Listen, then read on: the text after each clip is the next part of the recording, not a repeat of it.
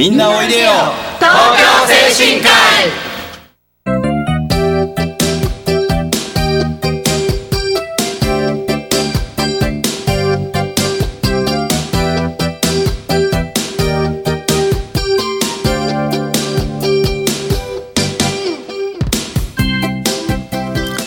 番組はハートフルたなしフローラたなしを運営する社会福祉法人東京精神科医のスタッフが西東京市の高齢者支援活動を多角的にご紹介してまいります一般にあまり知られていない介護の現場地域とのつながりそして東京精神科医独自の取り組みなどのお話を中心に分かりやすくお送りしてまいりますえ進行役を務めますのは東京精神科医向台町地域包括支援センターの近藤と FM 西東京の直美です。えそして本日は、えービレッジハウス自治会の松原時夫さんを迎えしておりますまた、えー向こう大地地域包括支援センターの山山下、えー明美と一緒にお送りしてまいりますえー本日は、えー西東京市で進めているフレイル予防事業の中で先日行われた団地住民を対象にしたモデル事業の取り組みと自治会活動の現状と課題について、えーおお話をお伺いしたいと思います。それではみんな、えーみんなおいでよ東京精神科医スタートです。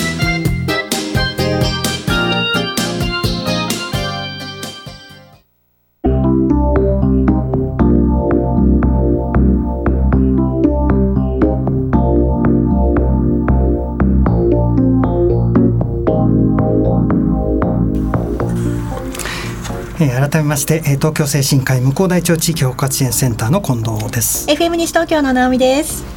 そして、えー本日のゲストとして、えービレッジハウス自治会長の松原時夫さんです。はい、よろしくお願いいたします。よろしくお願いいいたします。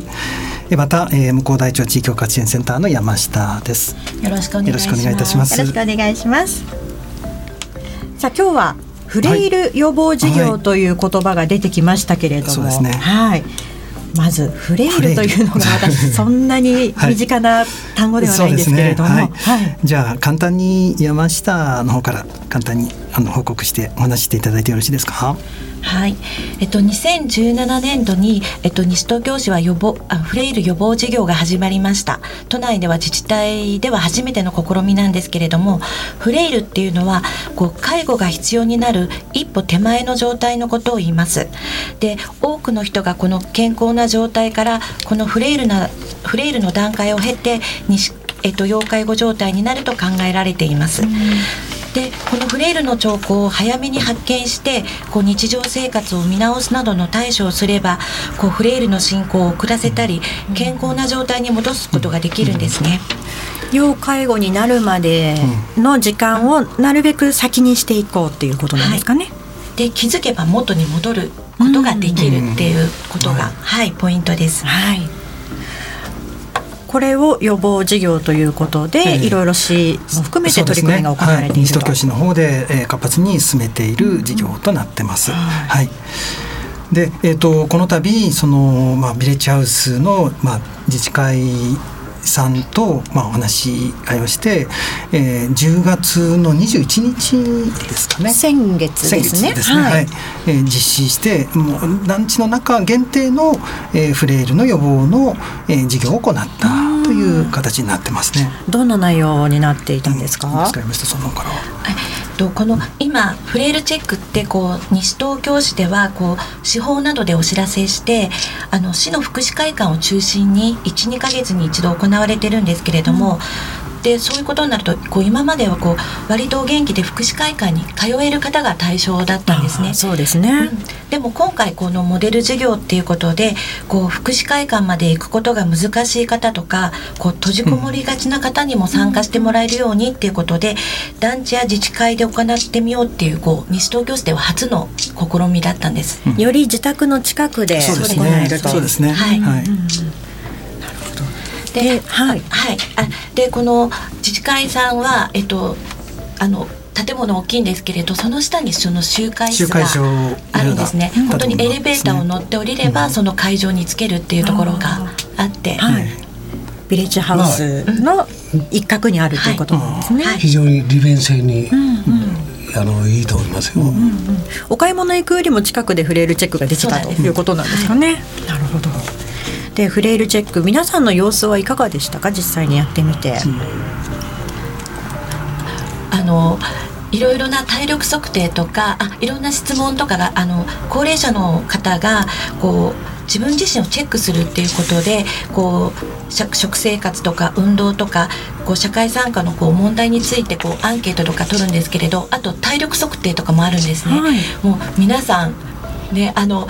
顔見知りの方が割と参加してるってこともあって、ねね、本当になんて言うんだろう。楽しく盛り上がった。盛り上がってなんか前のこうクラスじゃないですけど、えー、なんか同窓会同窓会やってるのですね。ここに赤がついたとか青がついたとかそうなんですよ。すごく盛り上がって楽しそうにあの参加されてました、松原さんも実際にやられましたか？はい。私はですね当日使用でちょっと欠席したんですがそうだったんですか、えー、あの話を聞きましたらね、はい、もう本当にね今のお話の通り、うん、まあ楽しくね、はい、愉快に。たまたま私用事終わって、えー、戻った時には終わって皆さん帰る段階でしたので、まああのその後のまあ後で出てきます11月8日のねミニのあのいわゆる相談室には、はい出席させていただきました。なるほど。そんなミニの相談室なんていうのも行われたんですね、うん、あえっと、11月8日にあのそのフレイルチェックを行った方を対象にミニ講座が行われました、うん、えっと、運動と栄養と航空ですね。その専門職の方が来て、はい、まずミニ講座をされた。そうなんですね、うん、その後にあと参加された方にえっとこうアドバイスをできるように、うん、あの個人的な相談が、うん、個別相談が設けられたんですね。でその時に参加していただきました。実際に講座を聞かれていかがでしたか、松原さん。あそうですね、非常にね、あの参考になったというかね、あのお年寄りたちはまあ独居が多いですから、うん、あのいろんなあのパーツによってね、あの相談を受けて。うん。それでその終わったところにあの第一集会場のところで、みんなでお茶飲みながらお茶飲みながらお茶しながら、そうですね。ワイワイガヤガヤと、えー、非常にですね、あのいい一日でしたよ、えー、実りのある井戸端会議もできたんですかね。そうですね。そうその通りだと思います。健健康のことをこう中心とした、はい、ということですよね普段はその、お近くの方お友達なんかと健康についての話っていうのはやはり年とともに増えてくるものでしたか？まあね個人的なそんなお話はしませんけども、うん、まあ後で紹介しますけど毎週日曜日にあのいろんな大人の塗り絵っていうのをやってましてね、うん、まあ、その中であのいわゆる私がある程度指導しているわけですが、うん、悩みだとか、はい、相談だとかそれから愚痴だとか 結構あの聞いたり言ったりしておりますね。じゃあもう自治会の皆さんがそもそもな仲が良いというか絆がしっかりあるっていうことなんですかね。そう、ね、あのそういう方たちがあの集まってきて。またあの普段のこう定期的な集まりなんかも非常にこう、まあ、盛り上がってると言いますかね。うんうんそんなあのビレッジハウスでこのフレイル予防事業まずはフレイルチェックから始まり、うん、ミニ講座があって、はい、今後というのはどんなふうに考えていかれてるんですか？と今回もねあのこう少し相談した方がいいなっていう方にこう専門職につなげることがまずできていますのであとはそのその後お元気な方はどうしたらいいのかっていうところで、うん、この体操教室とかこうサロンをこうご紹介していくっていう形なんですけれども今あのやはりその高齢者あの皆さん高齢者自身がこう気づいた時点で今あのそのビレッジハウスさんで、えっと、体操やりたいってご紹介した体操やりたいっていう声が、うんはい、えっと、上がりましたので、えっと、今あの市の方を通じて、えっと、毎週あの行うような今日程を組んでいるところです。うん、じゃあ今後それが毎週行えると、定期的なこう体操が大事大事だというところで、えー、まあ気づいていただいた後なので、せっかくなので盛り上がったその勢いで、はい、というところで今ご紹介させていただいています。そのまあ週に1回なりこう続けていこうっていうものはずっと市の方だったりとか先生とかがついてっていうわけではないんですか、うん、そうなんです。えっと市の方が来られるのは4回で最初のはい、注意点とかをお伝えするっていうところで、うん、あとはもうこの今あのご紹介しているのが生き生き百体体操っていうんですけれどそれって別に講師の先生がリーダーがいるわけではないので皆さんでビデオを見ながらできる体操なのでもう皆さんでこう、うん自主的に取り組んでいくっていうのもまた役割を持てるっていうところいう意味でもあのもう市の方は4回で終わりで、うん、あとはもう自治会の方が中心になっていただいて。いただくっていう形で持っていこうと思っています。松原さん自治会長としてい。ち早く覚えてみんなとやらなきゃいけませんね。はい、そうですね。私も一生懸命参加してね、覚えてあのみんなに。少しでもね教えてお役に立てればいいかなとは思ってます。はい、さあではここで一曲お届けしてまいりましょう。えー、この曲いきましょうか。米津玄師で馬と鹿。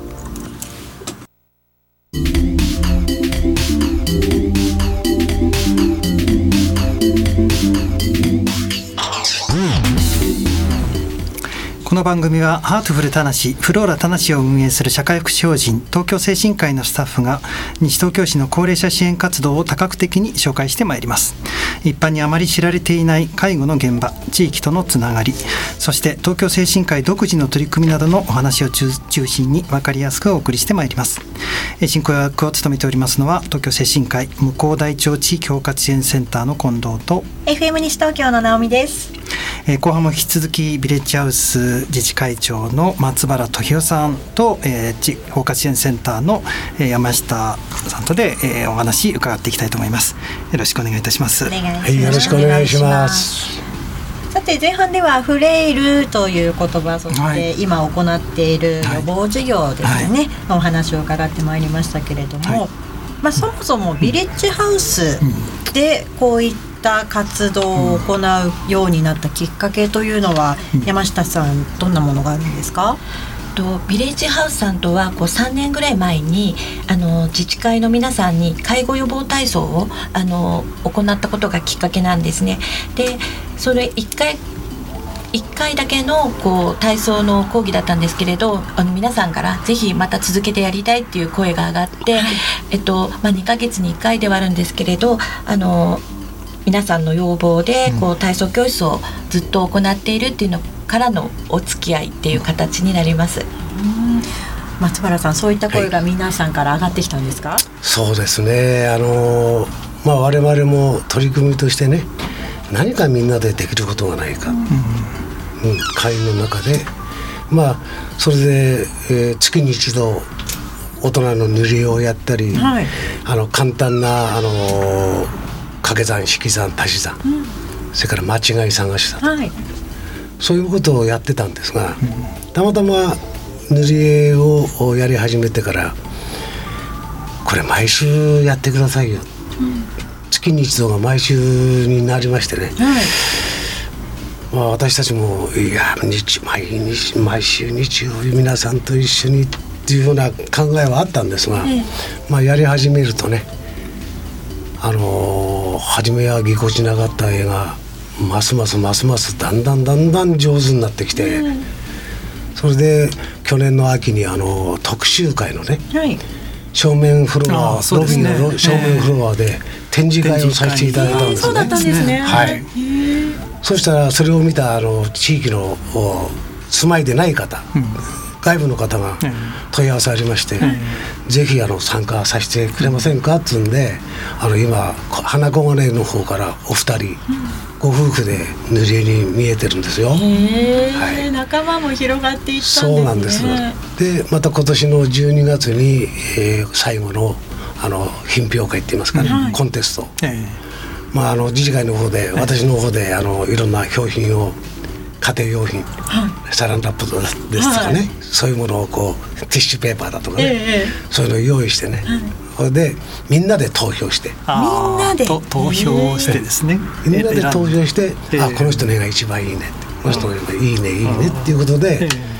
あの全員には標品は当たるんですが、その標品の数をこう少なく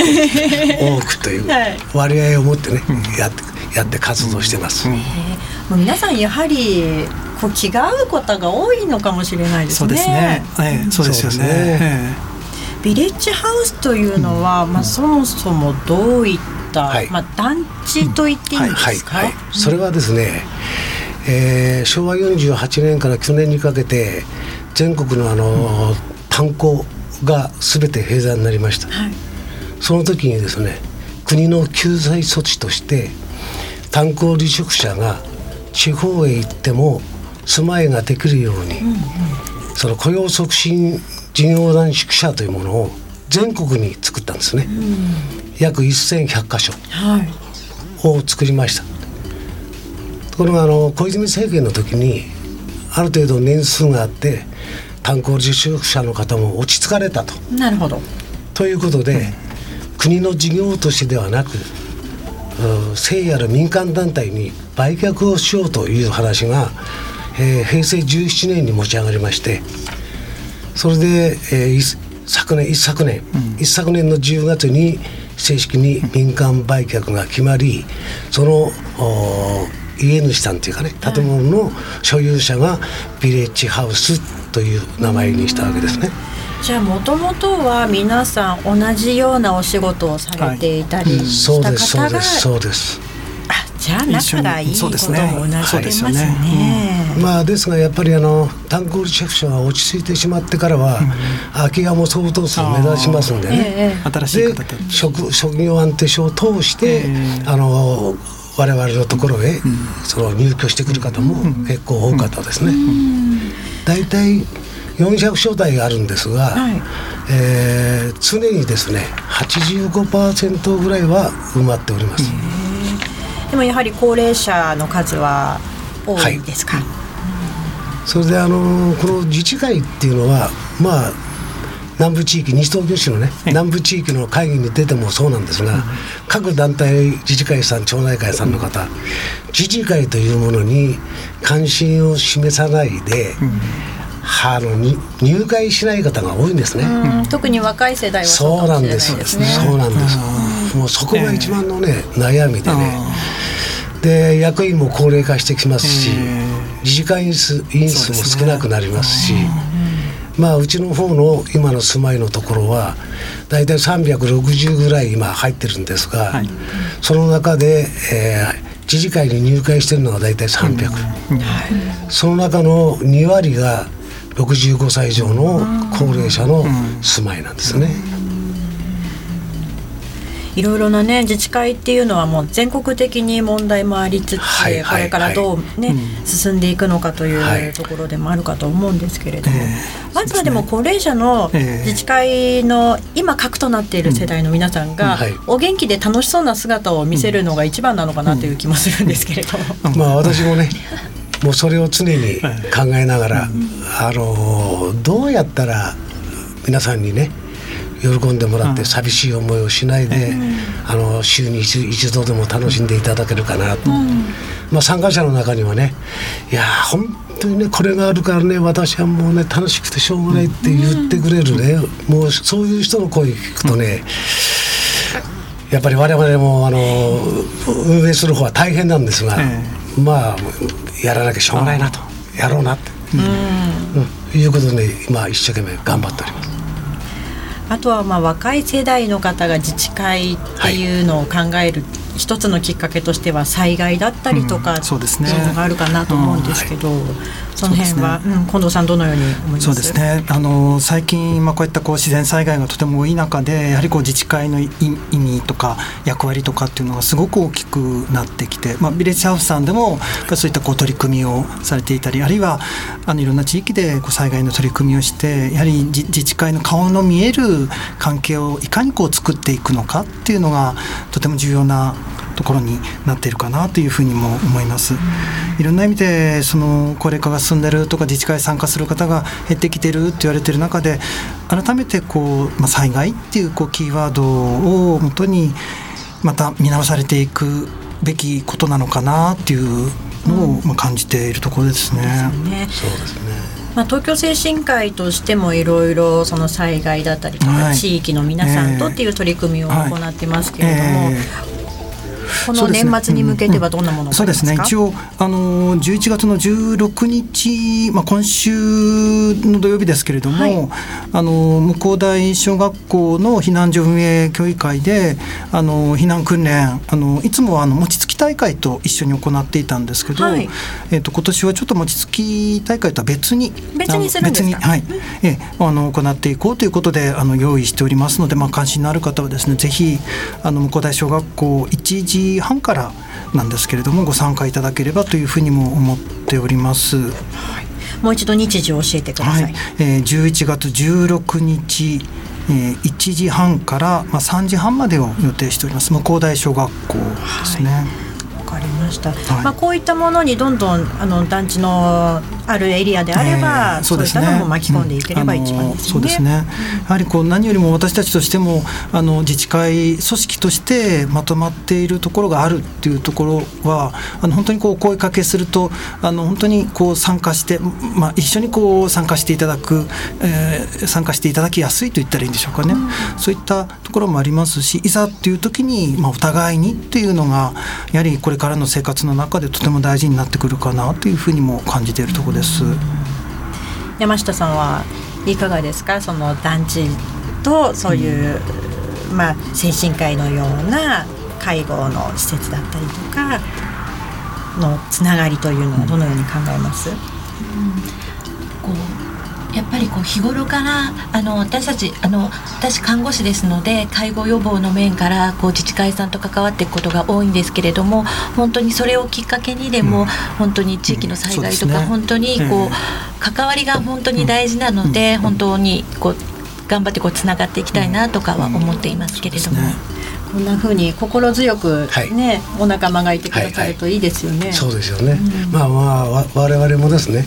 知事会の活動は自治会だけではなかなか難しい面もありますから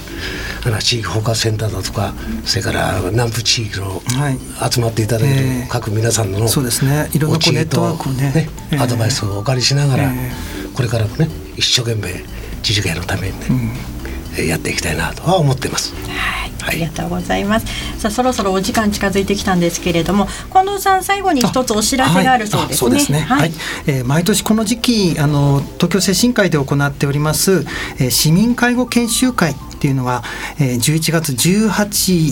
19、20と3日間にかけて、えー、来週ですよね、はい、あの行われていくんですけれどもあの参加者あの募集しております、えー、お申し込みはあの必ずあのお電話いただきたいと思ってるんですけれども11月15日、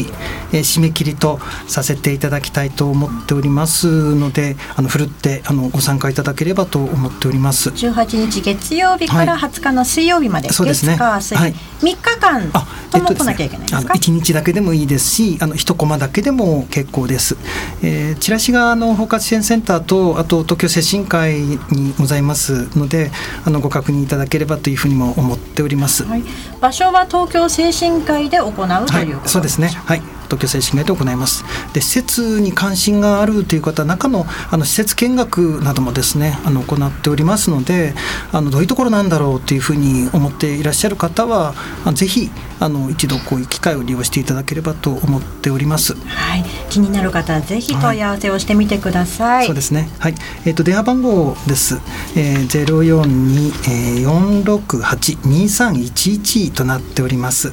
042468の2311番東京精神科医までお願いします。はい、ありがとうございます。えー、以上、えー、今回は、えー、ビレッジハウス自治会の松原時代さんそれから、はい、えー、向こう大町地域包括支援センターの山下さんをお迎えしてお送りいたしました、えー、私たち東京精神科医の西東京市での活動を少しでもご理解いただければ嬉しいです、えー、今夜7時から再放送もお聞きください。また番組は放送終了後インターネットのポッドキャストからも配信しております、えー、各検索サイトから西えー、FM 西東京または東京精神科医で検索してみてください、えー、次回、えー、来月の第2月曜日のこの時間もどうぞお楽しみください、えー、ここまでのナビゲーターは東京精神科医向大町地域包括支援センター近藤と FM 西東京の直美でした。今日は松原さん山下さんどうもありがとうございました、はい、どうもありがとうございました。それでは次回もせーの。みんなおいでよ。東京精神科医